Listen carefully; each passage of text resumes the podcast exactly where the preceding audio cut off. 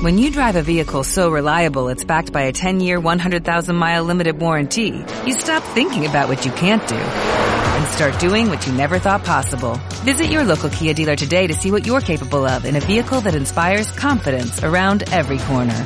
Kia, movement that inspires. Call 800-3334-KIA for details. Always drive safely. Limited inventory available. Warranties include 10-year 100,000-mile powertrain and 5-year 60,000-mile basic. Warranties are limited. See retailer for details.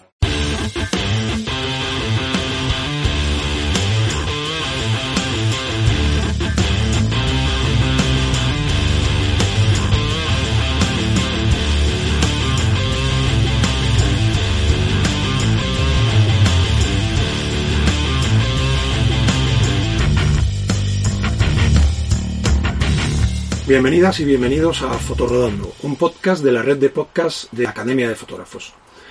Hoy tengo el placer de compartir espacio y un té con Paco Farero, fotógrafo profesional y aficionado al mundo del autocaravanismo. ¿Qué tal estás? ¿Cómo estás? Hola, ¿qué tal Ramón? Un placer estar aquí contigo en tu super autocaravana. la Enterprise. la Enterprise, exacto, la Enterprise. Muy bien. Mira, eres el primer invitado precisamente al Salón de la Autocaravana y bueno, espero que te encuentres cómodo eh, como, como, como, en tu casa. Eh, no voy a pedirte que te presentes porque creo que esto, esto es un marrón. Esto es una, una cosa que a, mí si me lo hicieran me sentiría un poco, un poco incómodo y, y lo que pretendo es que estés eh, cómodo y tranquilo charlando como si estuviéramos pues eso, en, eh, dando un paseo. ¿Vale? Pero eh, por ello lo que voy a hacer es esbozar unas pinceladas sobre, sobre ti. No sé qué va a ser peor, ¿eh? si, me equivoco o hay algo que no es correcto, me, me corriges. Vale, vale. bueno, según tu web, por ahí no puedo equivocarme mucho. Comentas que llevas desde 2011 siendo fotógrafo profesional de fotografía de naturaleza y nocturna. ¿Empezaste en 2009 eh, a hacer fotografía? Sí, hacer fotografía nocturna. Uh -huh. En especial. Vale. Eh, eres ingeniero y eh, impartes talleres y conferencias por todo el mundo. También eres embajador de una gran marca, Mm. como, como lo es Canon, desde 2015, ¿no es así? Sí, sí, sí. Perfecto. Eh, y para que luego no se me pase, indico tu web, que es pacofarero.com. Y luego tienes una academia junto a Iván Sánchez Fuski, que es nightcolors.com.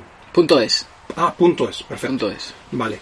Eh, ¿En qué redes se te puede encontrar? ¿Dónde? ¿En, en Instagram, seguro? Sí, sobre todo en Instagram, que es arroba paco-farero. Eh, luego tengo Facebook, Flickr, pero lo que más buscado. lo que más Instagram, aunque últimamente la verdad es que lo utilizo bastante poco, estoy bastante desconectado de las redes, pero bueno, ahí es ahí es donde está la mayor actividad. Muy bien. Bueno, no sé si eh, me he equivocado en algo. No, no, no, si yo te decía que no sé qué es peor si presentarme yo o que me presente porque me da más vergüenza. Yo creo que me presenten a hacerlo Sí, yo. vaya. Yo diría que sí. Vaya, vaya, vaya. Soy bastante vergonzoso con eso. Lo que voy a pedir a la audiencia es que pare en este momento el podcast y que vaya a ver, a ver tus fotos en, en la página web, en pacofarero.com. eh, y luego, después del podcast, que vaya a ver nightcolor.es. Bueno, una vez que ya lo, ha- lo has hecho, tú que nos escuchas, eh, continuamos con Paco. Iremos charlando de todo un poco para que, bueno, sobre todo un poco preguntarte cosillas para que la gente te conozca, te conozca un poco mejor. Estás casado y, y tienes dos o tres criaturas. Dos hijos. Dos hijos. Eh, ¿Son chicos los dos? Niño y niña a punto de 14 y 12. Uh, O sea, es una 14, idea- 11, 15, 12. Es una edad un poco... Sí, estamos ahí, estamos ahí disfrutándolo. estamos disfrutando la adolescencia. Muy bien. Muy bien.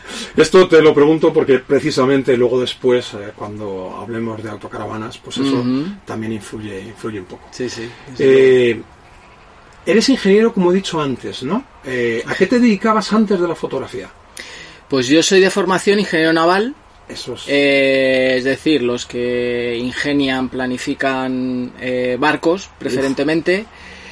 Eh, me dedicaba, bueno, he estado en varias empresas, una empresa aeronáutica, he estado en la universidad, he estado en eh, empresas de I+D.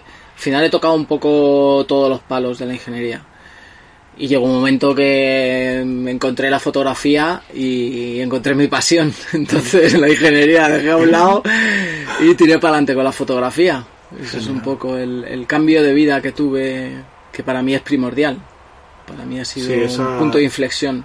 Eh, supongo que el estrés y, y la responsabilidad de trabajar en una naviera o en una ingeniería de este tipo es, es, es- es complicado. Bueno, yo creo que influyeron muchos factores. Influyeron eh, sobre todo el, el, el tema de pues que en el trabajo pasamos la mayor parte de nuestra vida. Sí. Y yo soy de la opinión que si puedo y me lo puedo permitir, lo que quiero es hacer algo que de verdad me llene. Durante todas esas horas, 8, 9, 10, 12 horas al día. sí. Y la ingeniería hubo momentos que sí que me llenó, pero, pero en la última etapa para nada. Lo pasé bastante mal y sin embargo encontré la fotografía y, y fue como, pues, pues no sé, como un camino a, a, las cosas que a mí me gustaban, a disfrutar de la naturaleza, a estar más en contacto con la gente. Descubrí un- una parte que tenía ahí escondida, que era el, el ser formador, eh, que me encanta, es de las cosas que más me gusta en la vida, formar a gente. Y Ese- tiré esa, por ahí. esa comunión que existe ¿no? entre el público cuando además estás explicando algo y ves que, que estás completamente, que están imbuidos en lo que estás, eh, ahí hay una, una sinergia de, de, de, de- de- de esas, el grupo y el profesor, ¿no?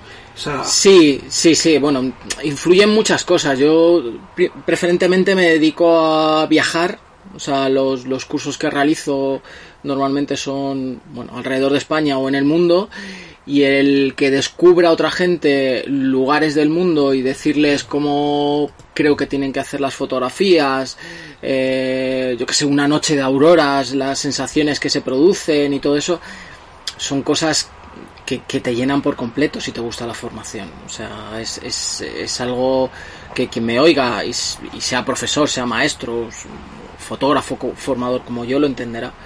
Es algo que te imbuye totalmente. Sí, sí, pero también he de decirte, eh, yo por mi parte, mi mujer es, es profesora eh, y bueno, no es, no es su caso, e- ella es vocacional, pero sí es verdad que hay personas que se dedican a la docencia que igual tampoco es tan vocacional y que están un un poco no sé, como un poco lo que decías tú antes de la ingeniería, ¿no? Que, que te estresa o que no te termina de llenar, ¿no? Esa cosa de que al final lo que hablábamos, te tiene que lo que hagas te tiene que estar llenando Por supuesto, y eh, haciéndote feliz. Claro, lo, lo que pasa es que a lo mejor en, en el sector de la educación primaria, secundaria, ahí hay también mucha gente que llega un poco de rebote, quiere ser funcionario, quiere tener un sueldo fijo, quiere tener días de vacaciones. Igual no es tan vocacional cuando te metes ahí, ¿no? Y trabajar con niños puede llegar a ser muy duro. O Sí, con sí. chavales, si, si no es algo de lo que real- Si no es realmente te gusta, sí, sí, claro. sí, está claro. Entonces, bueno, en mi caso no- he tenido la suerte de, de formar desde chavales de 8 o 9 años en un hospital hasta mm, gente de 75 años como he tenido ahora en Canadá. O sea que yo, yo voy cubriendo todas las etapas de edades y en todas se puede sacar cosas maravillosas, ¿no? En, en la formación. Sí, sí, creo que sí. Eh, acabas de mencionar que has estado en Canadá eh, recientemente, ¿no? Vienes, de hecho, vienes, me comentabas que venías Con con, jet lag. Estoy totalmente- No, no pasa nada, como te decía. Estoy con el té aquí. Yo estoy igual, sin jet lag, pero estoy igual. Dormido.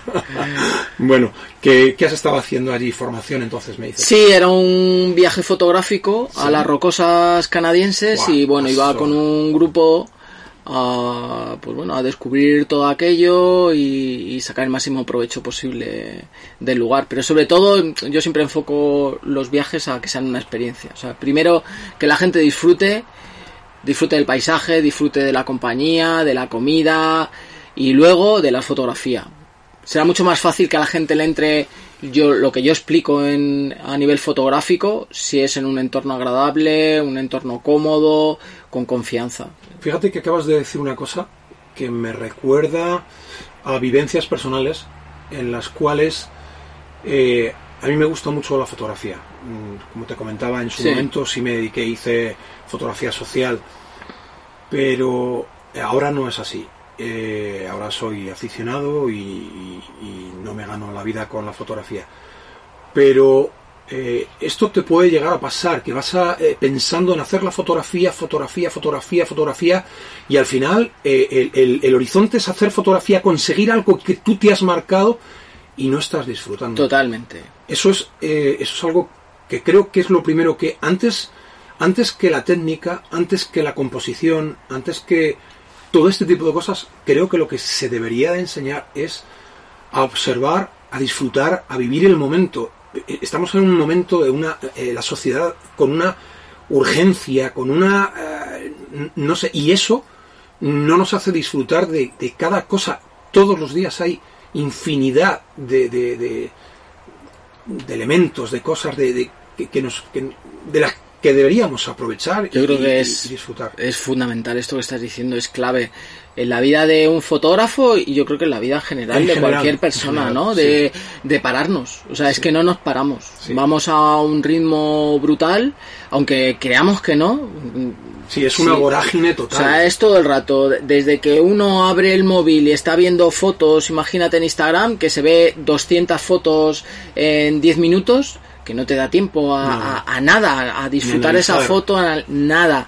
Hasta cuando uno sale a hacer fotos que lo que quiere es mm, llevarse el, el- la foto a casa y publicar que ha estado ahí haciendo la foto y que está con los colegas. Yo creo que esto es algo em, que en los últimos años yo creo que se ha acelerado totalmente.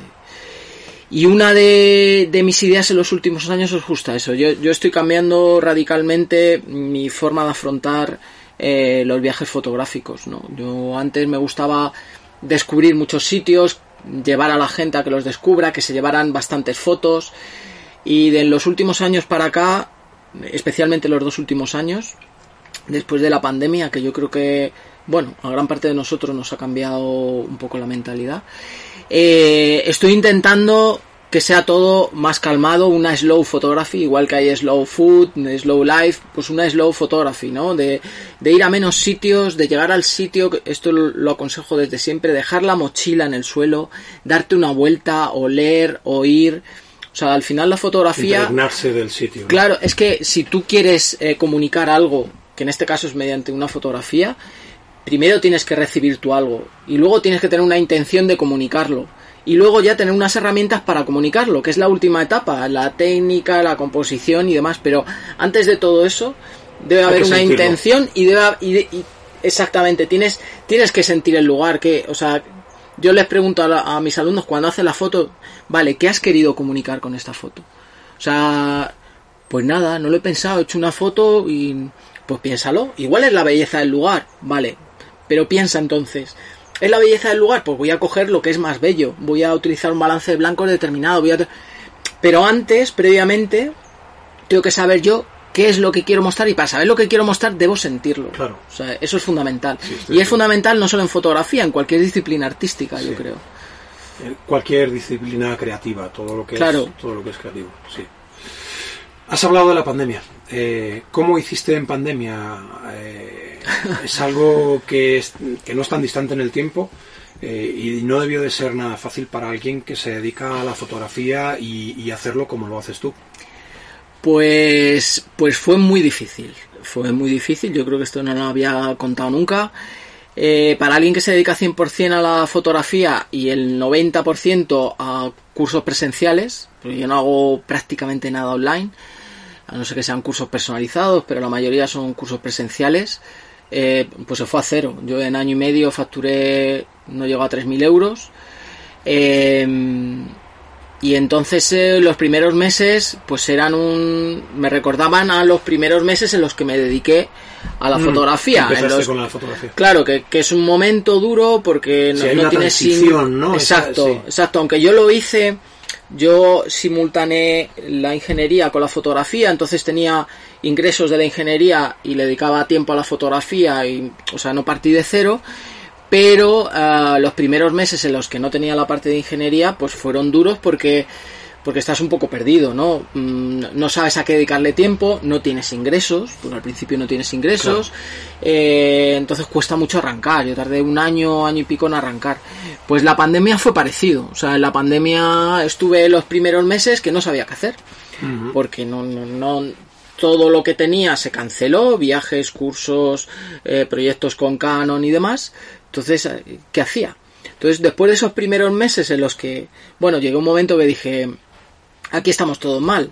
Pues vamos a intentar aprovechar el tiempo que estamos aquí en casa o que no podemos salir o que no podemos reunirnos y lo voy a dedicar pues a prepararme, a formarme, a mejorar la web, a darle vueltas a la cabeza de cómo puedo enfocar el negocio de aquí a un tiempo, a intentar otros modelos de negocio, por ejemplo, eh, realicé un plano de localizaciones fotográficas que comercializo en la web. Sí, sí, lo tengo, yo lo tengo. Yo lo pues, no sé, a darle una vuelta un poco al negocio, aunque me, a mí me sigue entusiasmando la, la educación, la formación presencial y eso no lo voy a cambiar por muchas pandemias que es, haya. Es que eso es lo que yo creo que es lo que te llena, por lo, Esa... por, por, lo que estoy viendo, cómo lo cuentas con la sí, todo. Sí, y no, yo el, el, tema online puede ser eh, muy rentable si hace las cosas bien, que hay mucha gente por ahí, muchos fotógrafos que lo hacen muy bien y, y rentabilizan los proyectos que realizan pero a mí no es algo que me, que me llene mucho. Entonces, bueno, entre eso estuve escribiendo un libro que publiqué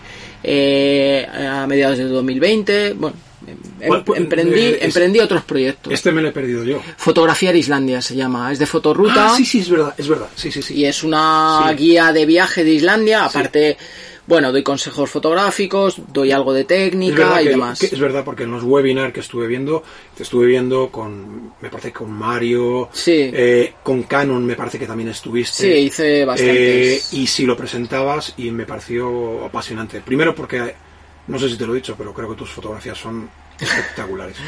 Muchas gracias. No, eh, a ver, es, es así, el- el traer a alguien que sea un ejemplo.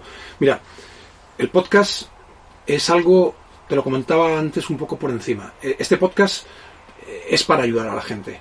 Hay autocaravanistas que hacen fotografía con el móvil porque no, te- no se quieren eh, complicar mucho la vida y hay eh, fotógrafos que les gustan las autocaravanas, que las alquilan o que están pensando en comprar. Y entonces esto se trata de, de- de- de mezclar estos dos mundos para ayudar a ambos, ambos mundos. Yo tengo experiencia en un lado, tengo experiencia en otro, pero donde cogeo, pues traigo a super profesionales Joder. que hacen, eh, que hacen un, un trabajo excepcional. Tu fotografía es maravillosa. Muchísimas gracias. No en vano, no, no, no, para, para nada. No, no en vano eh, eres embajador de Canon. Yo creo que Canon, yo soy usuario de Canon, no creo que Canon coja a cualquier persona para que le represente, porque sí, creo que es así. O sea que, bueno, voy a seguir. Después de esto, lo paso muy mal ya. lo paso muy mal con para, los piropos. Para darle un trago mal. de agua. Oye, eh, Paco, ¿cuál, eh, ¿cuál fue tu primera cámara? Uf, pues al contrario de lo que dicen muchos fotógrafos de que nacieron con una cámara debajo del brazo, yo, Mm. yo no. Yo tengo que reconocer que empecé a hacer fotos, pues las típicas fotos de viaje cuando sales con tu pareja y demás en analógico. Tenía una Minolta.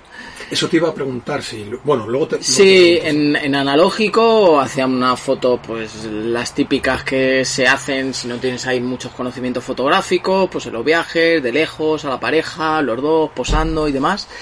Y luego las iba, además me acuerdo, las iba a revelar a- al corte inglés, pues trabajaba allí mi madre. Y allí, bueno, pues era una sorpresa, ¿no? Ver a mí que había salido, ¿no? Era sí. como, Dios, a ver. ¿Tú Y- empezaste también con la fotografía paso a paso de Michael Lanford? No, eso lo leí después. No, yo me formé, me empecé a formar, me empezó a llenar la fotografía con el un año de fotografía de, Ah, de José José Benito. Benito. Sí. A mí ya le daba la fotografía, Eso pero fue en 2011. Pues por ahí sería, no sé si 2011, 2010. Eh, como decía, yo, yo con la fotografía nocturna, además tengo una historia curiosa con Mario, la he contado varias veces, que yo le conocí cuando él empezó a dar cursos. Eh, cuando era Mario que se había comido a Mario, porque el hombre estaba hostia, tremendo, ¿no? Sí, sí, sí, sí, sí. Y yo le conocí en una en una, en una quedada friki, porque tenemos en común la acuariofilia, que es el, el tema de... ¿Tú también? A- Algo, algo hago. Poco, Pues- poco, pero sí. Pues eh, en una quedada de gente que le gusta los acuarios y yo estaba allí y apareció Mario dando tarjetitas que hacía cursos de fotografía y yo se la di a un amigo, este amigo fue y allí conoció a otros tres, entre ellos Fusky, mi socio, y un día me dijeron, oye, vente con nosotros, ah, que vamos a hacer unas fotos por ahí por la noche y tal, y yo, pues yo no tengo ni idea. Venga, vente, tal. Y ahí me, me entró el gusanillo de la fotografía nocturna. Y luego, eh, con un año de fotografía, y aprendí muchísimo. me parece que es un máster de fotografía Eh, tremendo. absolutamente, pero además muy completo porque toca todos los palos de la fotografía. Eh, y lo mejor de todo esto es que está ahí colgado en internet, de forma, está en YouTube de forma totalmente gratuita. Sí, sí, yo, yo por todos los lados donde imparto formación lo recomiendo. O sea, en la universidad, eh, se lo digo, es uno de, lo, de la bibliografía que pongo, pongo un año de fotografía. Pero eh, fíjate, no sé quién, los que, las personas que nos estén escuchando, eh, que pensarán que estamos hablando de técnica, que estamos hablando de composición, que estamos hablando de disciplinas fotográficas, y no solo de eso.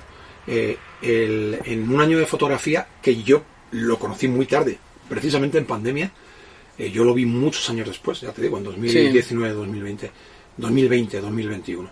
Eh, hay, hay una parte en la que se habla de la historia de la fotografía, de, los, de los fotógrafos eh, Clásicos. clásicos, donde siempre lo digo, cuando hablo de fotografía con, con las personas, eh, lo digo incluso en la página web, he escrito artículos de fotografía, se aprende mucho viendo fotografía. Por eso, lo que tú decías antes de ver 200 fotografías en 10 minutos en Instagram no te permite aprender. Por eso vamos a la carrera, vamos a vamos como vamos y esto es lo que Sí, sí, yo, vamos, si quieres aprender de fotografía, Instagram no es el sitio, no desde el sitio luego. es, para ver fotos que te pueden dar alguna idea de localizaciones, Sí. de, y puede estar bien, no te Es digo que no, porque ahí están los mejores fotógrafos, también están ahí. Pero si uno quiere aprender fotografía de verdad, tiene que ser algo más calmado, tiene...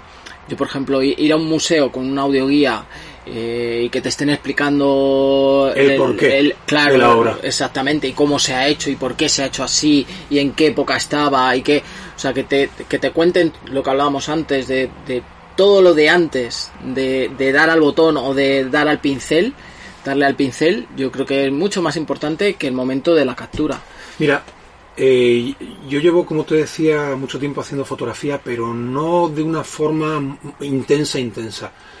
Hace muchos años eh, hubo algo que me, me rompió, me explotó la cabeza, que es lo que se dice ahora, ¿no?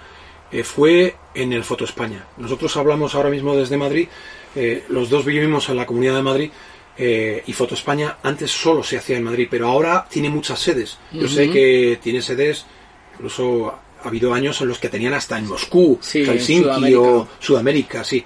Bueno, pues eh, hubo una exposición de Martín Castro Prieto en formato enorme, en blanco y negro. Eh, no utiliza no utiliza Photoshop, pero lo hacía todo en laboratorio porque porque Martín Castro Prieto eh, era el, el que positivaba para otros dos grandes fotógrafos y a mí me pareció que su obra era poesía, absolutamente.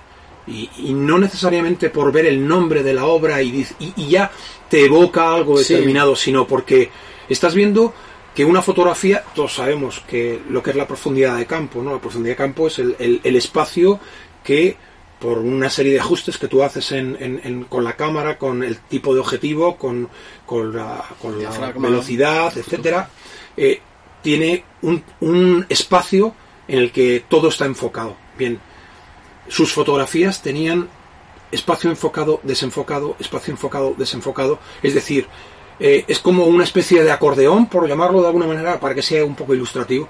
Y aquello me pareció, porque resaltaba aquello que él quería hacer. Eh, fotografía de. eh, no me acuerdo exactamente cómo se llamaba, pero hay, eh, creo que tiene incluso libro. No sé qué de los Andes, o desde el Ande, del- de, los Andes a no sé dónde. Algo así parece- me parece que es. Espectacular. Ahí- allí me pegó un vuelco total. Por lo que hablamos, hay que ver fotografía, hay que verlo y, Sí. y- y, aprender un poco de, todo esto. Y aprender, yo creo que es eh, aprender de muchas fuentes. Yo también se lo digo a mis alumnos que tengo la suerte de que suelen repetir en los viajes que realizo y demás. Y yo les recomiendo que beban de muchas fuentes, porque y no solo de fotografía nocturna o de paisaje, que es la que realizo yo, sino de, pues, de street, de retrato, exactamente. porque todo eso eh, va a sumar en tu bagaje visual, en tu bagaje cultural, incluso ver una serie. Eh, te va a influir de alguna forma a la hora de elegir un encuadre o de procesar una foto.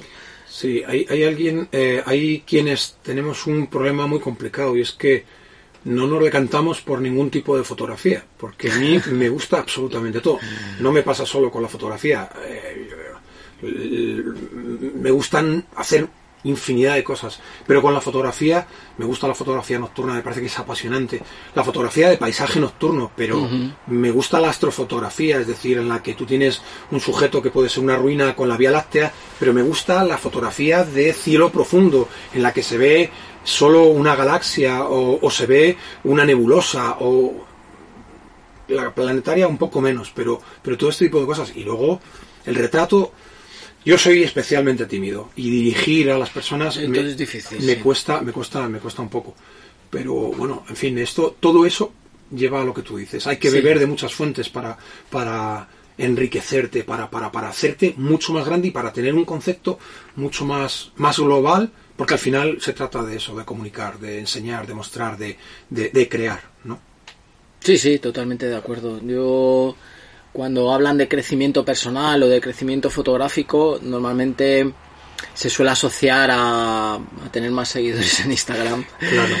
Y me parece un error grandísimo, ¿no? Está muy bien tener muchos seguidores, sobre todo si te dedicas a esto, porque llegarás en principio a más público, pero yo creo que uno primero eh, tiene que ser, o tiene que sentirse realizado como fotógrafo, ¿no?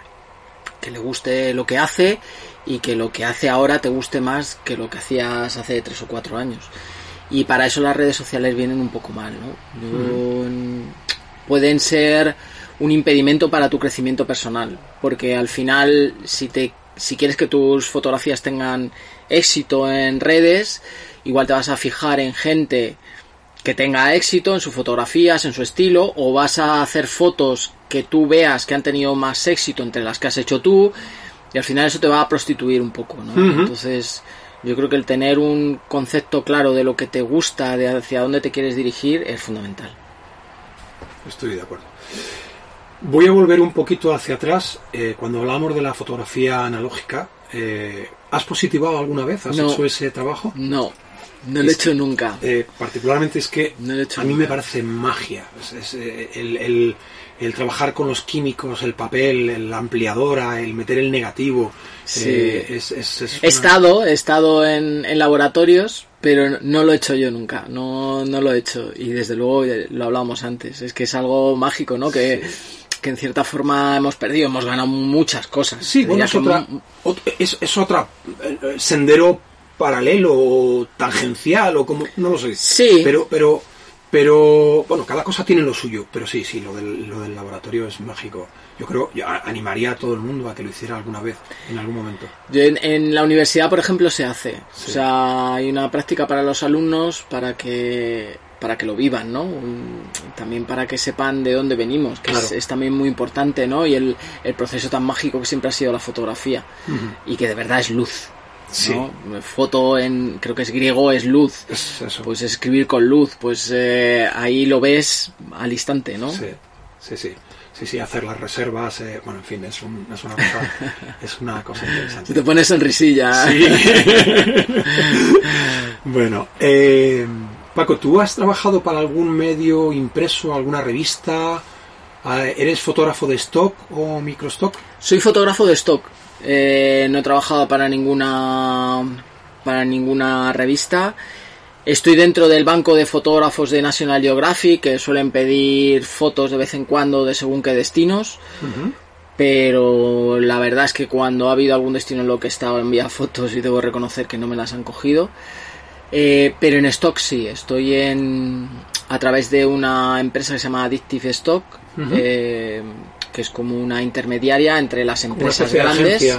Sí, tú a ellos les das las fotos ya preparadas y ellos te las etiquetan, te las colocan en todas las agencias y demás, llevan su comisión, pero es un trabajo, bueno, es un eh, trabajo importante. duro, e- etiquetar las, las Sí, sobre todo saber dónde van y ya, ya vas con una agencia detrás. Sabes que las fotografías que lleva esa agencia, eh, pues Adobe Stock sabe que son buenas porque pasan un filtro previo entre una serie de, de, de personas que trabajan en esta empresa. Entonces, yo ahí, ahí sí que vendo stock, eh, fotografías de stock, pero nada más. Microstock no lo toco mm, para nada.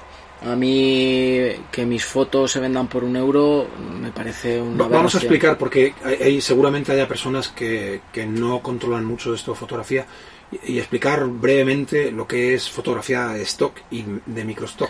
Bueno, a ver, eh, las diferencias son relativamente pequeñas. Normalmente microstock eh, son fotografías que se venden por un precio muy bajo porque la puedes vender eh, miles de veces, ¿no? La, la licencia es mucho más abierta, eh, la puedes vender a tamaños más pequeños eh, y en un montón de sitios sin exclusividad.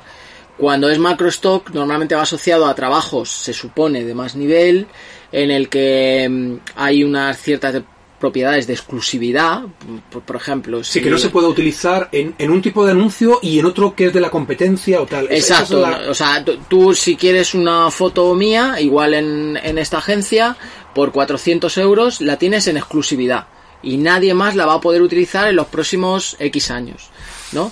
Si no te hace falta algo tan estricto porque te da igual que esa foto se pueda utilizar por otras personas o por otras empresas, pues si hay una licencia más baja en el que te la em, que la adquieres por X años eh, a un tamaño determinado. También influye el tamaño. Pues si la quieres en 1920 o si la quieres en 3000 o la quieres en 6000. Entonces influye mucho hacia quién van dirigido, la exclusividad, el- la duración de años y por supuesto, por supuesto también la calidad. Microstock puede vender cualquiera. Tú entras en, en una página web de stock te das de alta y empiezas a subir fotos, subo foto, foto, fotos, y si hay alguien que le interesa, pues te la compra a medio euro, a un euro, a dos euros. Esto hace 20 años había gente que con, con estos precios, con 10 euros, 15 euros, pues tenía, se podía dedicar perfectamente a solo con ello. Ahora es mucho más difícil. Y sobre todo en paisaje se vende muy poca foto de stock en general. Eh, foto para publicidad y demás sí que te puedes dedicar a ello, pero paisaje difícil. ¿Qué tipo de fotografía de naturaleza realizas? ¿Es aves, fauna, solo paisaje? Paisaje solo. Paisaje. Alguna vez hago, pues, si me pilla algún animal, por ejemplo aquí en la pedriza, pues alguna cabra, algún buitre, pues le intento hacer alguna foto, pero siempre en- enmarcándola en el entorno. Me ha parecido ver alguna tuya del- en la pedriza con alguna cabra. Sí, sí, tengo algún contraluz y demás.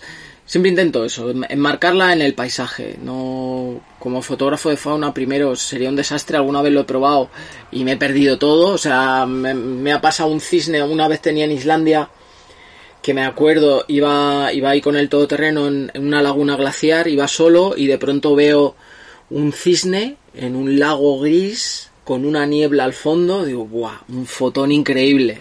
Claro, Yo, está. fotógrafo de paisaje, lo que hice es abrir la puerta, cerrar la puerta, di un golpe, di atrás, abrí el portón, abrí la mochila, saqué mi cámara, puse el teleobjetivo porque llevaba el angular, claro, soy fotógrafo de paisaje, salí del portón, cerré el portón y cuando fui a hacer la foto, pues el, Allí no había nadie. el cisne me estaba diciendo, Paco, adiós, estaba a 500 metros. No, claro, el fotógrafo de fauna, pues coge, va conduciendo, tiene el tele ya montado en el asiento del copiloto, saca el Por la ventanilla. por la ventanilla, zaca, zaca, zaca y lo pilla, ¿no? Bueno, pues esa es la diferencia entre, entre yo y los fotógrafos de fauna. Entonces no, no, no me dedico a eso. Muy bien. Oye, cuando haces fotografía nocturna, haces eh, obviamente paisaje. Además, yo he hecho recientemente, me, parece que fue en abril, en mayo. ¿En mayo puede ser? ¿O en junio? No me acuerdo. Mayo, no, junio En, ma- no, en mayo, en fue en mayo. En mayo un, un taller en La Pedriza que recomiendo a todo el mundo porque es una pasada, una total pasada.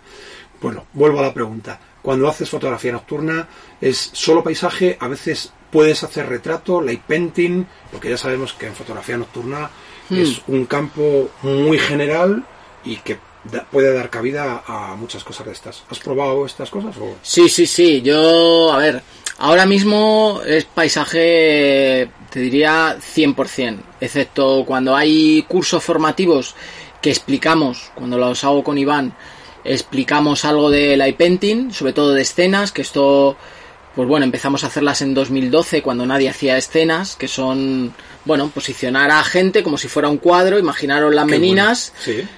Los dejamos ahí quietos y al estar ahí quietos los vamos iluminando con una linterna. eh, iluminamos tanto personajes como el escenario, ¿no? Recreamos como una escena. Normalmente parece como portadas de, de películas y demás. Y ahí incluimos algún efecto de light painting. Qué bueno. Pero eso ya lo dejamos de hacer, pues quizá hace 4 o 5 años. Eh, quizá porque veíamos el nivel que había adquirido aquello. Y, y para hacer algo que esté a la altura de lo que hay ahora, de, porque hay auténticos cracks, ostras, eh, es difícil, es muy No, difícil, ¿eh? Yo creo que Muy están. difícil. Es que eh, la Ha gente que hace- muchísimo el Sí, light es que la painting, ¿eh? gente que hace light painting ah, está muy, muy especializada.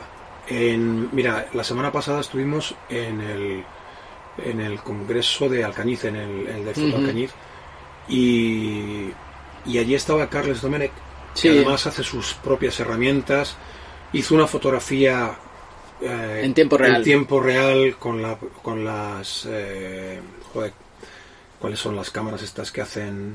O sea, los Olympus. Las Olympus, sí, el, el Light Composite. Sí. Y, y lo estás viendo en el proyector, en, en el fondo, es espectacular. Eso lo hicimos nosotros en 2014 en el E-Night de Mario Rubio. Hicimos una demo en vivo, eh, iluminando, y luego la proyectamos en el, en el, en el escenario allí ante 600 personas, que aquello fue un estrés brutal. Digo, Claro. joder, tú imagínate ahora, después de haber iluminado aquí la escena, de habernos tirado el pegote de, joder, mira lo que vamos a hacer y lo vamos a proyectar, que sale mal. aquello fue la leche. Sí, sí, ahora hay muchísimo nivel. Nosotros ya... Ya te digo, solo lo hacemos en los cursos para enseñar a la gente cómo, cómo iluminar. Muy bien. Eh, ¿Cuáles son tus herramientas para la fotografía de naturaleza? Nada, pues eh, una Canon 5D Mark IV, un 1635, normalmente, son mm, prácticamente no lo quito. Eh, a veces utilizo un 815, es un ojo de pez, de también de Canon. Luego tengo dos trípodes que dependiendo de si voy a andar mucho o ando poco, pues utilizo uno de fibra de carbono, uno más de aluminio.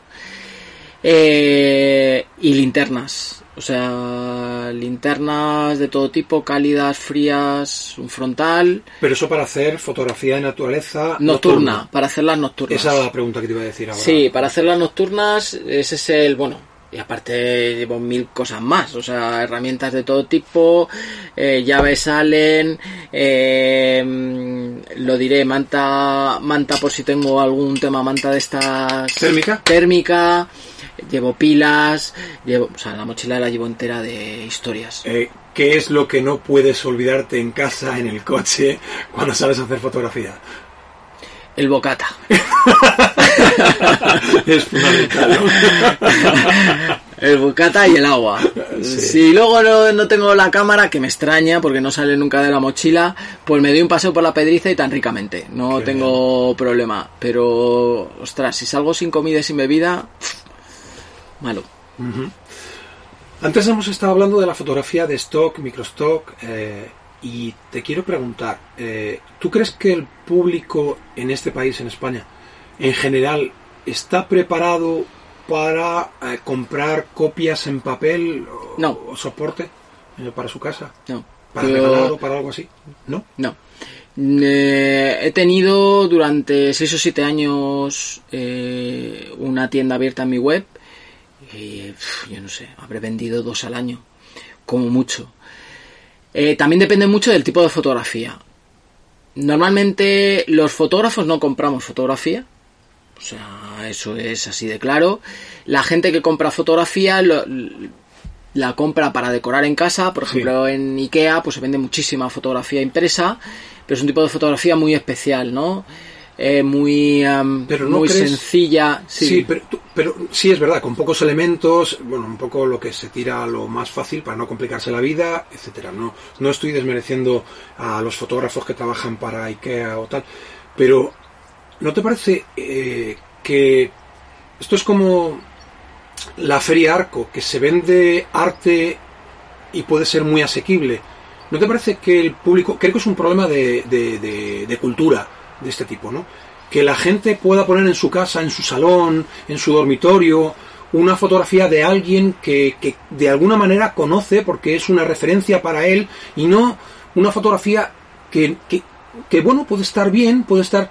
Pero lo que volvemos a Sí, lo que de es antes, impersonal, es- ¿no? claro, Tú vas claro, a una foto de es personal. muy personal y la tienen y, 5.000 y la tienen personas en todo España. el mundo, efectivamente. Yo, yo creo que no, no tenemos cultura de, un de comprar arte. entonces. De comprar arte en general, ¿eh? Y me pongo en primera persona. Yo en casa, pues mira, compré un cuadro que me valió una pasta porque me encantaba y lo veo todos los días y, y- y me flipa. Le compré dos fotos a un amigo que me dijo, no, vente a comer y yo te la regalo y me invitas a comer. No, no, yo te la pago. Es, es tu trabajo y, y yo te la pago. Pero en general no compramos arte. Yo creo que es un tema cultural, simplemente cultural. porque tú te vas a otros países, te vas a Alemania, te vas a Estados Unidos. Mira, hace, hace nada estuve en Las Vegas, en el Hotel eh, Venetian, que es uno de los mejores de Las Vegas, y allí tiene, que debe ser de los sitios más caros para alquilar un local, tiene una galería de arte, Peter Lick, que quizá es el tío que más fotos vende eh, impresas, y alucinas. O sea, alucinas lo que tenía ahí, eh, impreso en metacrilato en 3 metros por metro y medio, unas fotos increíbles. Joder, eso lo ve alguien. Tienes que tener dinero, porque este tío es, es- eh, es un tío caro. Joder, eso te encantaría tenerlo en tu casa, ¿no? Y si tiene una mm, galería de arte en este sitio, que yo no sé lo que valdrá el alquiler al mes, no sé, 20.000 euros, 25.000 euros, es porque vende No, no, está claro. es porque vende. Entonces, eso aquí en España, ¿dónde hay una tienda de fotografía que venda fotos de fotógrafos aquí en España? Igual es un trabajo que tienen que hacer las galerías de arte también, no solo poner cuadros, sino cuadros me No refiero sé. a pintura. Eh, No sé qué es antes, si la gallina o el huevo. No sé si es un tema de que hay que educar a la gente a, a valorar el arte o, o a los que lo venden eh, convencerles de que eso es vendible. No lo sé. Yo, yo vendo poca foto impresa eh, y la vendo generalmente a, a gente muy cercana. Gente muy cercana que conoce mi trabajo, que le gusta. Hace poco pues vendí una foto a, a una chica y la tiene el cabecero de su cama y me mandó la foto y para mí eso es la leche. O sea, Claro. una aurora. Digo, joder, la vas a ver todos los días. un- una foto mía. O sea, para el fotógrafo es algo increíble. Y, y mis fotos no es un tema de precio tampoco, porque las fotos. No, no, me, me en consta, general, me consta que no es un problema de precio. Creo que es un problema de cultura, tú lo has dicho. yo, yo creo que sí. Yo creo que Creo sí. que. Y sin embargo, fíjate, creo que eh, cuando vas a hacer un regalo, eh, nos dedicamos a, a- a regalar tecnología, que es efímera. O sea, tú te pones a regalar un móvil a alguien que Mm. sabes que dentro de tres años o cuatro años ese móvil eh, terminará a saber dónde, ¿no? O se le ha roto, se ha caído, se ha roto. Y, y es una de las cosas que suelo hacer eh, con mis fotografías. Eh, si sé que a alguien le gusta con esto del amigo invisible o tal, si sé que le gustan los puzzles mm, y sé que le gustan los puzzles y que, y- y que le gustan mucho, entonces me busco una fotografía muy compleja, pues porque al final es donde está la, la Sí. esencia de esa persona que le gusta, ¿no? Que le va a complicar muchísimo y, y a lo mejor le haces un puzzle con tu fotografía, porque hay casas que, te, que, que puedes hacerlo, ¿no? Eh, o otra de las cosas que hago es eh, calendarios. Hago calendarios, eh, los calendarios los hago en noviembre, diciembre. Procuro además hacer que, que, que los, las- los días, los números de los días estén muy abajo para, dependiendo del formato, luego yo pueda cortarlo con la guillotina y de ahí saco y hago cuadro. Eh, bueno, creo que al final este tipo de cosas son eh, regalos muy personales y, y que creo que al final llenan mucho más que eso, esa tecnología que en un momento determinado todos pasamos por ahí, ¿no? Pero Sí, eh, puede ser también porque buscamos utilidad en todo, ¿no? Y la utilidad de un cuadro, de una foto... llenar no es- el alma. Claro, pero no es tan evidente, ¿no? No es algo... No sé, no, no quiero hablar mal del, del pasado porque es algo que me repatea. Siempre que oigo hablar mal del pasado, digo, mira, ahora tenemos nuestras cosas buenas, nuestras cosas malas, y Sí, antes había cosas buenas y cosas malas, ¿no?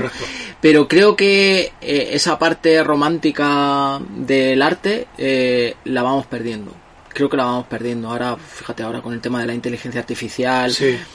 que ahora ya no va a hacer falta ni salir de casa para hacer una foto o para... Es que estamos... Bueno, estamos... pero al final, eh, perdóname, es que al final volvemos a lo mismo. Vamos a la esencia de qué queremos comunicar. Porque tú, aunque eh, no sé si los que nos escuchan, las personas que nos escuchan, saben de lo que estamos hablando de inteligencia artificial, que es que tú le dices, eh, le pones cuatro etiquetas a, a algo y eso te genera una fotografía artificial que será la que sea. Es verdad que ahora mismo tienen muy poca resolución, pero irán a más. Pero eh, me recuerda un poco a Blade Runner, ¿no? La novela que da paso a, en la que se basa Blade Runner es eh, los, los androides que ensueñan con ovejas o algo así creo que es el título de la, de la novela. Y, esto reside al final en, en esto, en, en poner el alma en las cosas, en crear, donde, donde esté el que tú hagas algo, estamos perdiendo esa inmediatez, esa, esa, ese arte, esa forma, esa creatividad, que, porque nos lo den todo hecho corriendo.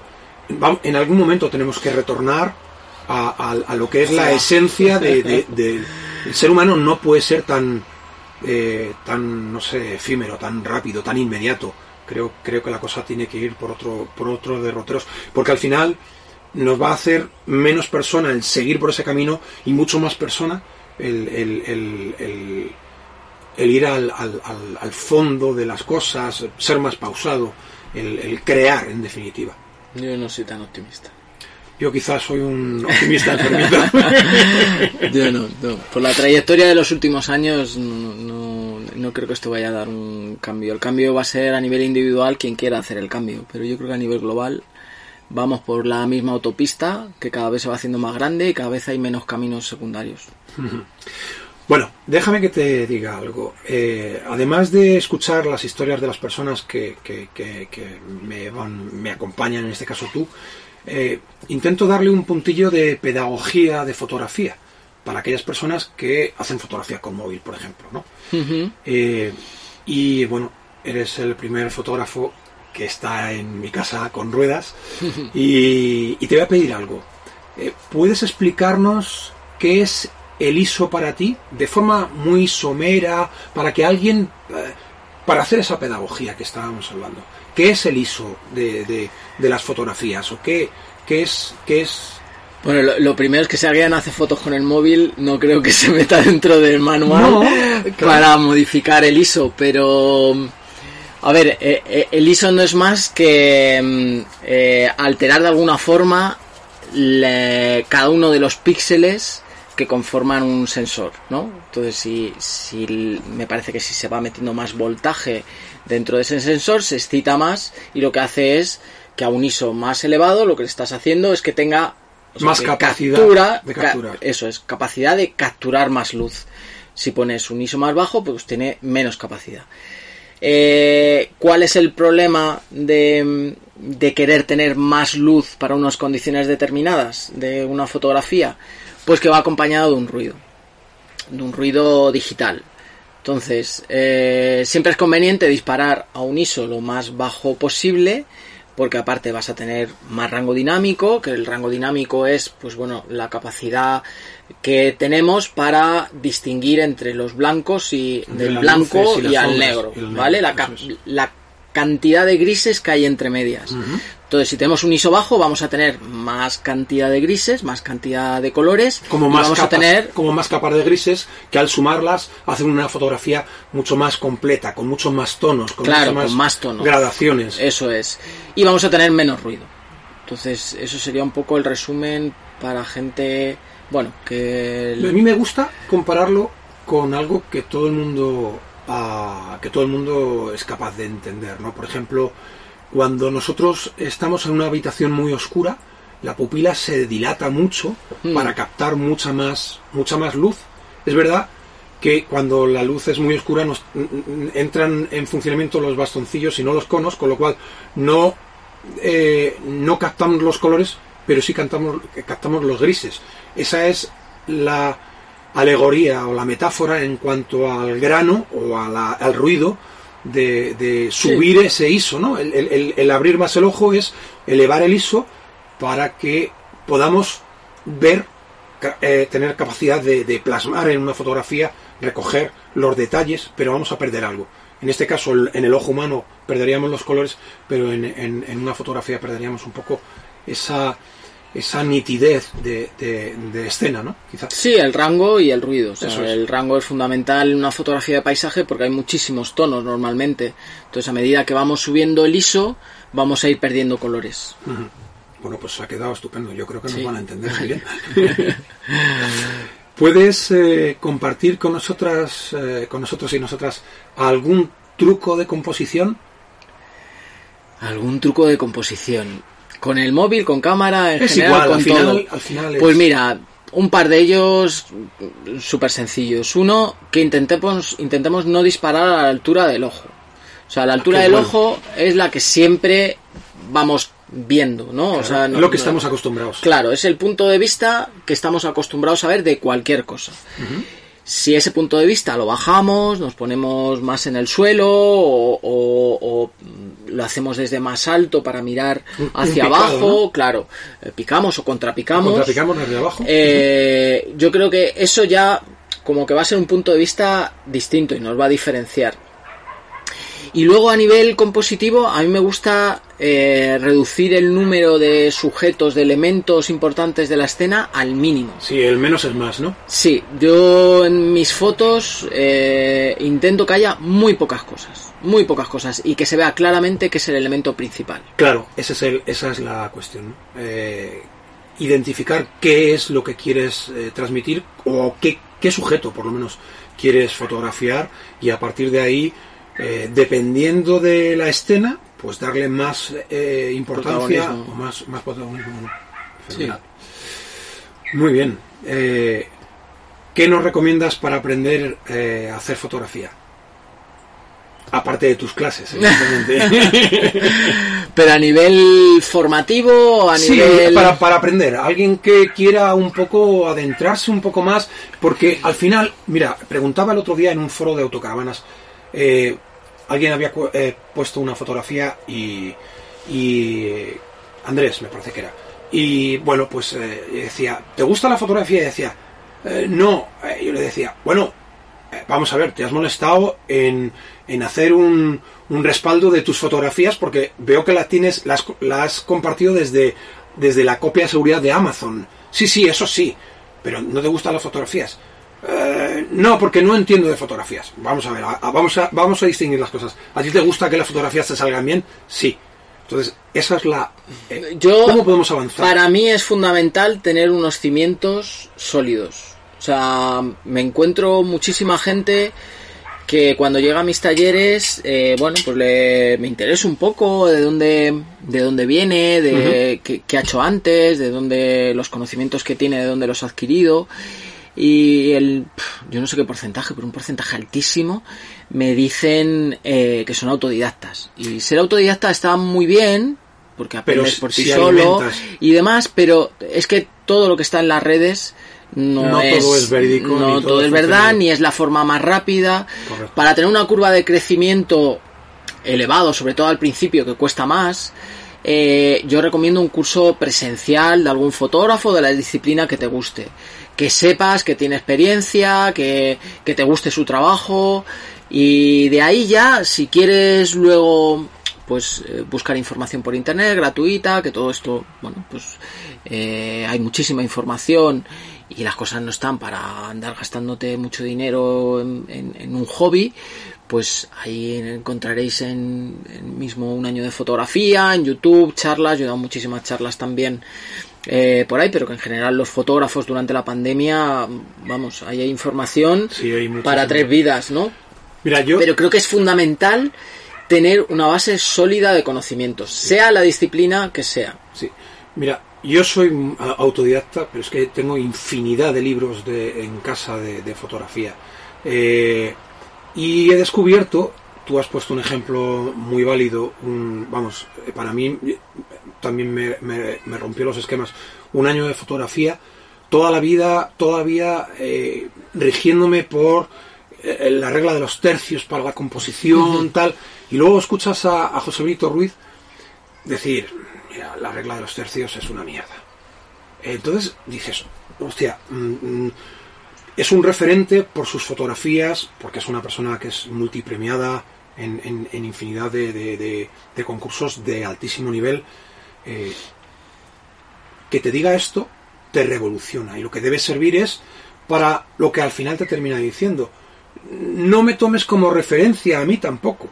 Exacto. Que Exacto. tienes que beber de muchas fuentes y, y- tienes que nutrirte. Y también te digo una cosa, eh, en mi experiencia, mm, después de haber hecho algún que otro curso presencial, eh, sobre todo de laboratorio, cosas de estas hace, hace muchos años, cuando monté la tienda de fotografía antes, eh, para especializarme un poco más, eh, creo, hay talleres fantásticos que son muy asequibles, como los tuyos, Paco, los de la pedriza. Por mucho que leas, por mucho que hagas, por mucho mucha voluntad que pongas, al final hay una cosa que trasciende que es el comunicador. Y el comunicador, tú antes decías que te llena.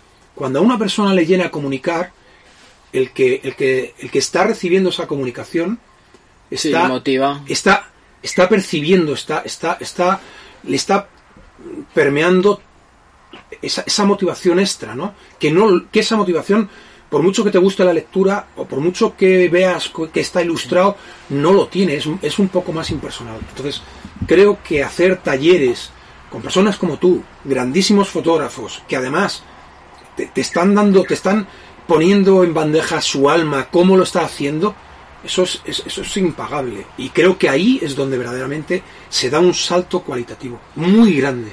Bueno, yo esa ha sido mi experiencia, ¿no? Cuando he visto a gente que lleva muchos años haciendo fotos y bueno, le preguntas cómo enfoca por la noche, por ejemplo, dice, "No, yo pongo pongo el anillo de enfoque en infinito y a correr." Bueno, perdona, pero ¿y desde dónde está enfocada esa foto? Ah, pues pues no lo sé. Ah, bueno, pues si no lo sabes, conviene saberlo, porque igual tengo en primer plano algo que, sa- que, que, que salga en foco, ¿no? Y eso no. Entonces, ese tipo de conceptos que son súper básicos a la hora de hacer fotografía nocturna, que pueden ser en otra disciplina, yo creo que mm, es mucho más fácil y esa curva de aprendizaje es mucho más rápida al inicio, más rápida. formándote con, en, en cursos presenciales. Sí. Yo lo veo así y es lo, por lo que he apostado en, en toda mi trayectoria. Así es. Bueno, eh, hemos dicho que tú eres embajador de Canon Sí, eh, y yo te he visto con, con cámaras Canon. tal. ¿Has probado las nuevas Canon RAPS-C? Sí. La eh, de la R7.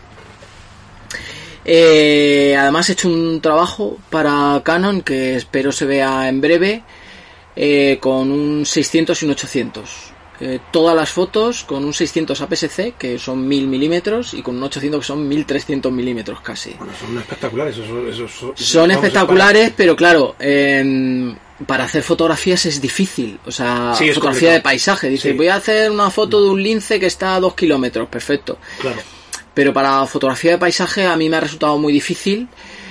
Lo he dado todo, me he ido, hay fotos de Dolomitas, hay fotos de Islandia, hay fotos de aquí de la Pedriza y, y la he probado, es una máquina estupenda, pero como cualquier máquina, para un determinado sector y para una, una determinada gente, o sea, no es una no es una cámara desde mi punto de vista para hacer fotografía nocturna, es una máquina pues para hacer fotografía social, para hacer fotografía de fauna, siempre y cuando siempre y cuando no dispares a ISOs muy altos. No con ISOs altos la cámara eh, tú trabajas a 3200, no es para trabajar a 3200. Después tiene 30 disparos por segundo, tiene un enfoque brutal, ha hecho unos vídeos en los que sigue automáticamente al ojo, yo no hago nada y la cámara está constantemente enfocando a un, Ha mejorado un muchísimo tipo Es una pasada, o sea, eso es una pasada.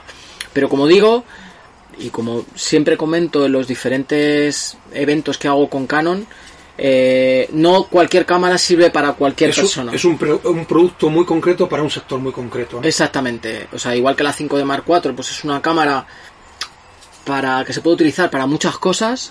Eh, la R7 es pues parecida a la 7D Mark II de, de con espejo, pero sin espejo. Lo único que tiene, pues todas las ventajas que tienen ahora las mirrorless, de tre- 30 disparos por segundo, enfoque al ojo perfecto, bueno, pues el, el visor electrónico que es una pasada.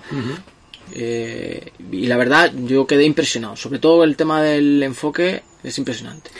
Eh, de las APS-C de la serie R, ¿hay ah, algún modelo asequible que se pueda recomendar? O... Este, este de la R7, ahí está la R10.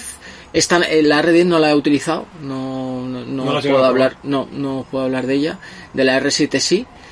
Y asequible, mm, de precios, si te digo la verdad, no sé si son 1600 o por ahí aproximadamente lo que vale. Eh, pero ya te digo, depende de eh, para qué la quieras utilizar. Porque, por ejemplo, una RP es una cámara full frame también sin espejo y que funciona increíblemente bien, por ejemplo, para hacer nocturnas. Y está alrededor de los 1000 euros. O sea que todo y depende todavía, un poco. todavía bajará un poco más porque están saliendo más nuevas. Sí, sí, sí, eh, eso seguro. Pero que aún así, una cámara full frame de 1000 euros me parece un chollo. Sí, sí, sí, es. sea- Yo tengo la, S, eh, la 6D, que no es mirrorless, es con espejo. La 1, no la, no la Mark Sí. Eh, es full frame y me costó más que eso. Por y, Ya, eso. y ya estaba casi entrando en, el- en la descatalogación. Todavía no había salido la Mark II, pero Pues, eh, como digo, va a depender mucho de, de a qué te quieras dedicar. Eso es algo, bueno, que la gente en general no, no, no se da cuenta. Burro grande, ande, no ande. A lo Sí. mejor te compras una cámara de 3.000 euros y por una de 1.500 tendrías lo mismo para el tipo de fotografía que haces tú, para lo que le pides a una cámara, ¿no? Yo creo que eso es importante. ¿sabes dónde noté yo mucho la diferencia? Yo saltaba de una 510, una, perdón, una 550 550 a, a la 6D. Eh, Noté una Uh. variedad en rango dinámico, en, en, en todo. ruido. En todo, en todo. eh, Claro, es que es un cambio Es muy grande. Sí, sí, sí. Y es una cámara que es con espejo, que pesa, que ya llevo objetivos que son un poco más pesados, el 100-400 de la serie L, el, el, el 2. Sí. Y eso ya tiene un peso, eh, tiene un peso al final lo vas notando. Pero la verdad es que estoy súper contento y además funciona muy bien en nocturnas la 6D. Sí, es un, es un maquinolo en- y resiste todo. Sí, o sea, se te durará toda la vida si quieres. Sí, sí, estoy, estoy bastante contento. ¿Cuál es tu experiencia con las cámaras sin espejo? Porque me estás diciendo que usas la 5D. Sí, yo utilizo la 5 de Mark IV eh, de momento. No digo que no vaya a dar el paso a la sin espejo. He utilizado muchísimo la sin espejo porque, bueno, siendo embajador, pues tengo accesibilidad. el material también. Claro, tengo accesibilidad a todo tipo de, de equipo y entonces, pues bueno, la voy utilizando, aparte que me forman eh, desde Canon sobre estos sistemas, eh, pues me la he llevado a varios viajes y demás. Y mi experiencia, a ver, eh, olvídate de las con espejos, o sea, ya ahora mismo Canon seguramente ya no vuelva Ya, sí, ya lo dijo, a- que ya no sale. ya por no eso, ya no va a fabricar ni a diseñar ninguna con espejo, entonces ya no es el futuro, es que ya es el presente. Entonces, tiene cosas que me gustan muchísimo, pero para la disciplina que hago, ah, ahora mismo las ventajas no son tan evidentes como en otras disciplinas, como puede ser fotografía de acción, ¿no? Yo, a mí los árboles ni las montañas se me mueven, a la hora de enfocar mm, no tengo Claro. ningún problema. A nivel de rango dinámico y ruido han mejorado. La R6, la R5, la R3 pues tienen más rango dinámico que el mío, funcionan mejor eh, con el ruido, pero la diferencia no es grandísima. La diferencia es en otras cosas. En, en lo que a mí me interesa para la fotografía de paisaje y nocturna, las diferencias no son muy grandes. Y sin embargo, ahora cambiar de sistema a mí me Es un es, es un- Es una inversión. es una inversión muy grande que tendré que hacer de aquí a muy poco tiempo, pero ahora mismo sigue resistiendo mi tanque, mi 5D Mark IV, que resiste, pues eso, temperaturas de 35 bajo cero sin problema, como estaba en Finlandia, o tormentas de arena en Marruecos, y ahí la tienes, ¿no? Sí, es una cámara, además, tu cámara está blindada, sellada, es, es, una, es una maravilla. Es una maravilla. Sí, sí. Creo que, creo que José Benito Ruiz eh, estuvo mucho tiempo con la 5D, no sé si era la Mark 3 o la Mark 2. Sí, luego se pasó a la, tenía- la 1 Sí, tenía la 1 de de X. la Mar 2, creo que es la que se compró hace poco, no sé si la Mar 2 o la Mar 3. El Pero que llevaba llevaba muchísimos años con, con una cámara por lo mismo, pues porque al final las marcas, aunque suene mal, pues ellas tienen que vivir de vender cámaras. Entonces, pues cada poco tiempo te van sacando un modelo nuevo que tiene ventaja respecto del anterior, pero ahí tienes tú que valorar, ¿no? Tienes que valorar si de verdad te merece la pena esas ventajas para tu trabajo. Yo ahora mismo, pues quizá estoy un poco por detrás del equipo que debería tener siendo profesional, pero en breve, en breve me va a tocar ahí pasar por, por caja. Sí, sí. bueno, Que no nos regalan el equipo en Canon, por favor. Que No, no, la ya- gente ya- dice ya- esas cosas imagino. y... Ya, ya imagino. Vamos a pasar a la otra pata del programa que son las autocaravanas, las campers y las viviendas con ruedas. Eh, tú viajas, eh, porque hemos visto en talleres, eh, o sea, en, en el taller que ah, estuvimos hablando, que tú viajas en autocaravana y haces talleres internacionales también. ¿Te gusta viajar o se ha convertido en una obligación? Esa es la primera. Vamos, yo siempre he viajado antes de que me gustara la fotografía, gracias a mis padres que, que bueno, en cierta forma me han inculcado lo positivo que es viajar para una persona, por todo lo que te enriquece, por todo lo que ves, por todo lo que aprendes, por y eso lo he hecho desde desde los 14, 15 años, he viajado muchísimo y cuando he tenido hijos he querido que desde que tenían un año o dos años salir por ahí y que vieran de todo. Yo creo que es algo súper positivo. ¿Qué experiencia tienes con, las autocaravanas? Eh, Pues mira, eh, hemos alquilado, no sé si han sido tres o cuatro veces, autocaravanas para en familia. Para ir, nos pegamos un verano por Portugal. Luego hicimos media Francia en 15 días. Y ese yo creo que fue el viaje que me cambió totalmente la concepción de las caravanas. En Portugal, cuando fuimos nosotros no estaba muy preparado en general, aunque nos habían dicho que sí para para bueno para visitar lugares dejarla en sitios bonitos y estar ahí pues bueno el rollo este que nos gusta de aparcarla en un sitio que salga afuera te pongas una sillita y contemples el paisaje. Y eso lo vivimos en Francia. En Francia Bueno, bueno, Francia los tiene- que te oyen pues supongo que le estarán hartos de ir a Francia me parece el paraíso o sea que es, yo es el país que más áreas de autocaravanas hay. pero ya no solo que haya más, es que yo me acuerdo de ir a sitios que no pagabas nada o que pagabas 8 euros por una noche y era como un camping de lujo aquí en España. O sea que tenías todos los Tienen un- servicios. Tienen una concepción muy distinta, sí. Eh, es la leche, o sea, y aquí por ejemplo donde estamos en Manzanares no puedes aparcar la caravana enfrente del castillo porque te dicen que estás ahí y no vas a, reduce los ingresos de los hoteles de no sé qué. Yo creo que es una mentalidad mm, retrógrada totalmente Arcaica, porque la gente arcaica. que tiene autocaravanas es gente con un poder adquisitivo normalmente medio alto y que no solo llegan al sitio, aparcan y comen la tortilla que se hacen, No, no, en sino que generan muchísimos ingresos. Se ha hecho un estudio muy reciente en la página web, está colgado. Eh, me parece que fue, no recuerdo muy bien cuál es la entidad, pero me parece que es la Universidad de Girona o algo, algo parecido. Eh, precisamente después de la pandemia eh, y hicieron, eh, hicieron la encuesta a gente que viajaba en autocaravana en distintos puntos, no solo en camping, campings, en áreas de autocaravanas, en la playa, en no sé dónde. Y, y al final sacan unos datos y esos datos son el consumo, el- gasto diario por persona, por persona, no por unidad familiar, es elevado. Son y, día, ¿eh? estamos hablando de, si no recuerdo mal, estamos hablando de unos 50, 50 y tantos euros diarios. Eh, claro, ¿qué ocurre cuando, cuando te meten en un camping o cuando te quieren meter en un camping? Claro, es, que es, la, es el chollo, ¿no?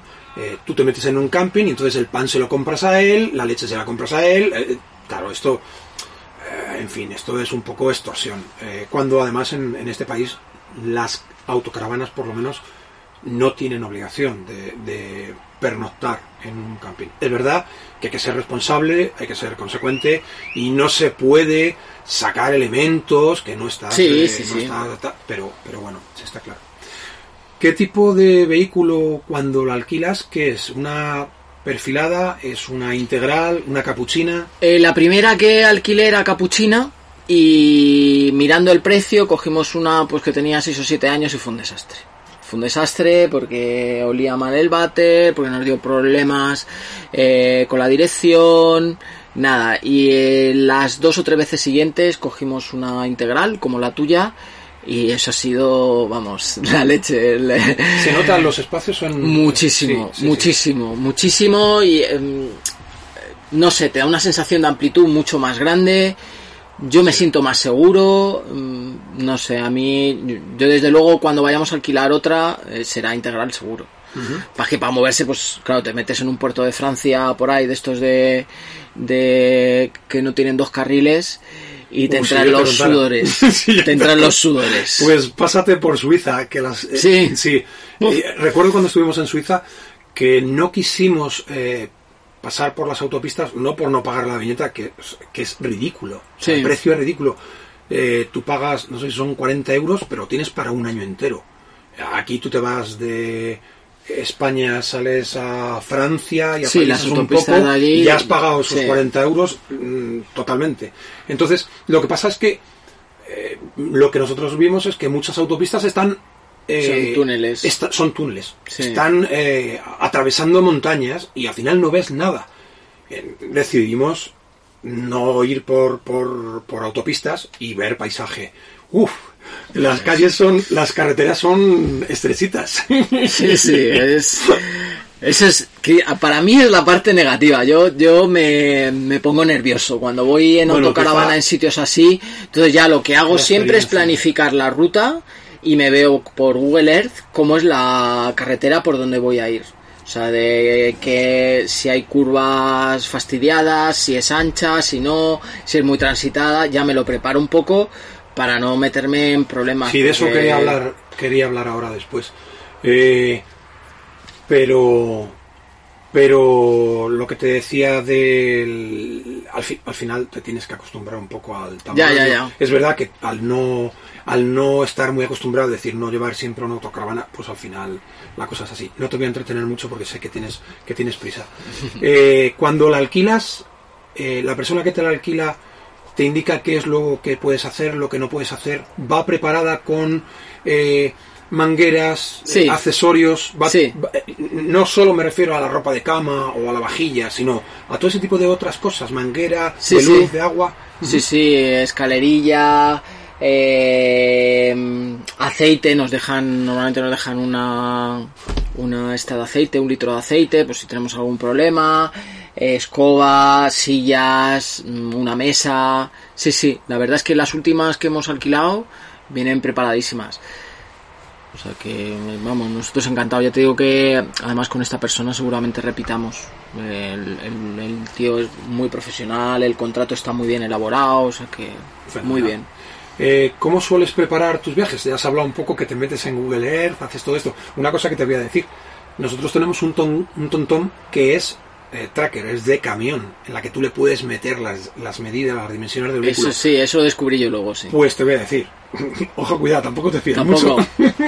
Yo eso me pasó en un viaje que metí, metí la ruta en el Google Maps y me ponía, llegas en seis horas. Digo, bueno, vale, me hago una paradita a la mitad, no sé qué, tres horas, tres horas.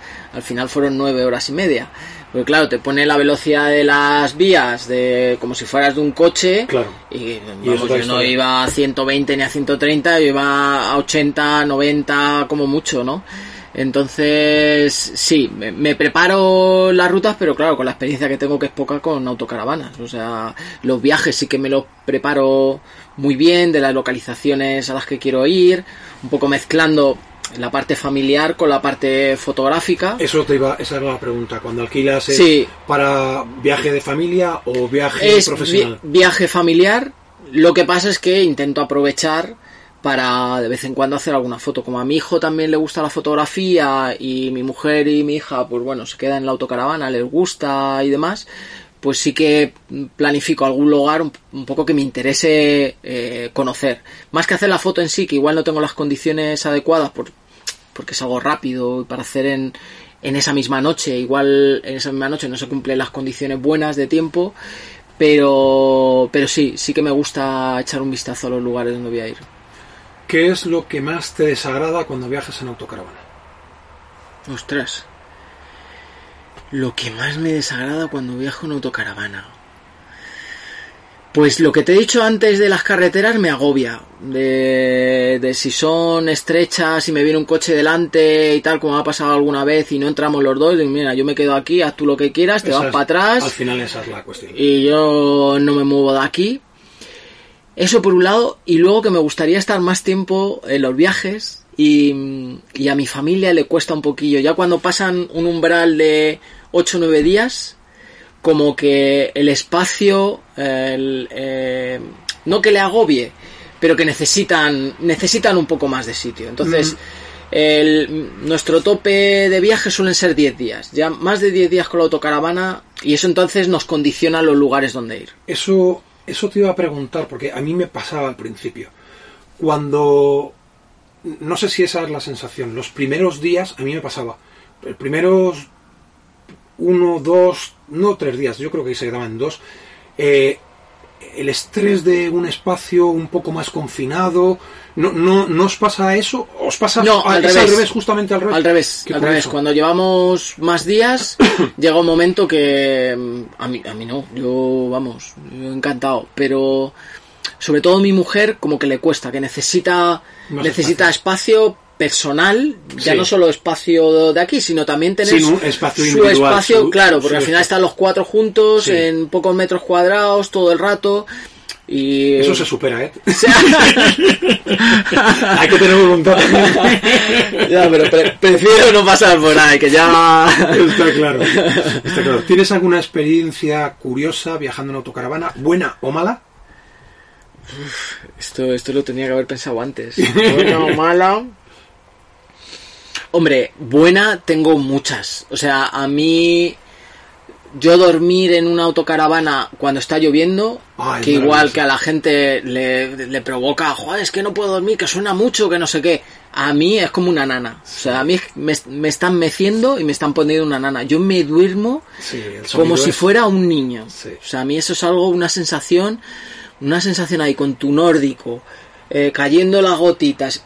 A mí eso me, me flipa, me flipa. Y negativa, vuelvo a repetir lo mismo, o sea, de, de llegar... Bueno, negativas hay muchas porque yo llego a Francia y cuando llego a las estaciones o a los sitios donde dormir, Las áreas. eh, a las áreas, eh, nosotros llegamos tarde porque aprovechamos Claro. todo el día. Esa es una. Y cuando llegas tarde no hay sitio. Entonces nos ha tocado más de una vez empezar Es- a dar es que vueltas y quizá tal. hay que hacerlo al revés. Es aparcar temprano y visitar después. Ya, pero no- a nosotros nos gusta dormir, entonces nos levantamos tarde. No- Nos gusta seguir el mismo ritmo que seguimos en España. Claro. Eh, somos más de tarde y encima yo nocturno de hacer Claro. las fotos por la noche, ¿no? Claro. Entonces vamos a la, al contrario. Además está muy bien en Francia ir al revés porque los franceses o en general los europeos a las 5 se están recogiendo. Sí, sí. Y a las 5 llegas a los lugares más visitados y estás solo. Yo estaba en el circo de Gavarní en y estaba solo a las 7 de la tarde, a las 6 de la tarde. Y tú vas a las 12 de la mañana Eso, y aquello, vamos, o sea, hay Eso es la 500 Gran Vía. personas, ¿no? sí, sí. Pero tienes inconveniente, tienes ese hándicap. Ah, danos, Paco, algún consejo para seguir viajando, para sacar partido de nuestras fotografías, eh, aunque quien nos escucha lo hagan con móvil. Un consejo... Pues eh, yo creo que es un poco lo de antes, ¿no? Menos es más. Yo creo que cuando se planifica un viaje, si, si vais a planificar un viaje fotográfico, creo que hay que ser muy cauto con los lugares a donde ir. Yo creo que es preferible visitar menos sitios. Se... No ir a la carrera. No ir a la carrera. Y menos con una autocaravana. O sea, con una autocaravana mm, yo he cambiado la concepción totalmente desde el primer viaje de llevar más o menos los sitios donde quiero ir pero si llego a un sitio y me gusta mucho, pues me quedo ahí tres días. Tenía pensado dos, pues me quedo tres. Igual al siguiente tenía pensado tres y me quedo uno porque no me gusta, ¿no? Ir sin un plan ahí súper fijo, cuadriculado y tal. Yo soy bastante cuadriculado. Eh, y con la fotografía es un poco igual. O sea, intentar ser flexible y disfrutar del sitio. Y si ese sitio te provoca sensaciones muy positivas, pues disfrútalo más, quédate más tiempo ahí y le sacarás más partido, más partido a nivel fotográfico y a nivel personal. Esa ha sido al menos mi experiencia. Esto que estás diciendo, ah, ¿utilizas alguna aplicación de móvil o alguna web precisamente para viajar en autocaravana? Para, en, concreto autocaravana, la única que utilizaba es la de Par Night para dormir y luego para planificar el viaje utilizo Google Maps. Voy poniendo etiquetas de los sitios que me gustan y me voy planificando luego en un Excel con, los sitios, los restaurantes también es importante. Te voy a, los recomendar, te voy a recomendar una web. ¿Sí?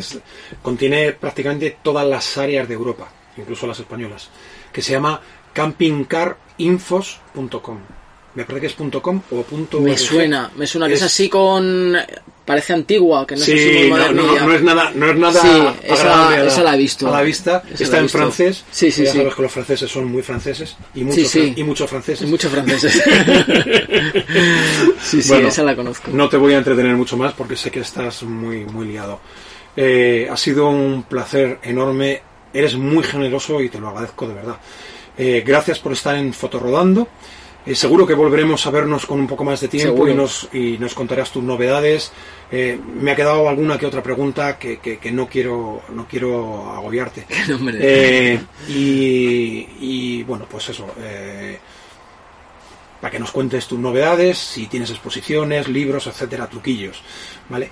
Y incluso de Canon, como embajador que bueno, para mí será un placer, ya ves, yo me lo he pasado fenomenal. Eh, desde luego me ha sorprendido, además que quisieras contar conmigo para un podcast como este de autocaravanas y fotografía, así que yo para mí ha sido un placer. Quiero eh, ofrecerte esto, es un detalle. En pandemia hice muchas cosas y una de las cosas eh, que hice fue, porque estuve espírico, estaba todo el tiempo haciendo muchas cosas, pues aprender a trabajar la piel y esto es mm. un llavero con el sello del... del Qué bonito. Qué pena que no se pueda ver es fácil.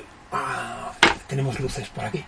No, digo, qué pena que no se pueda ver para ah, la gente que lo está en el ah, podcast. bueno, eh, eh, ya Muchas gracias. alguna fotografía. Es un llavero, está hecho en piel, está cosido a mano, está tratado, está hecho, hecho a mano. Muchas gracias. Nada, es un detalle, es un detalle sin más. A las personas que nos escucháis, eh, podéis seguirme y suscribiros eh, para no perderos ningún episodio en Evox, Apple Podcast y Spotify. Eh, os agradecería que compartierais los podcasts con las personas que creéis que le puede interesar y que valoréis con cinco estrellas porque esto ayuda a difundirlo. Hasta aquí hemos llegado hoy. por favor, recuerda preservar la naturaleza, disfrutar de ella sin alterar el entorno, planifica, viaja y sobre todo disfruta. Os deseo muchos y buenos kilómetros y las mejores experiencias y fotografías. Un abrazo y hasta muy pronto. Y un abrazo muy fuerte para ti, Paco, de verdad. Ha sido un placer. para ti, Ramón. Muchas gracias. Gracias.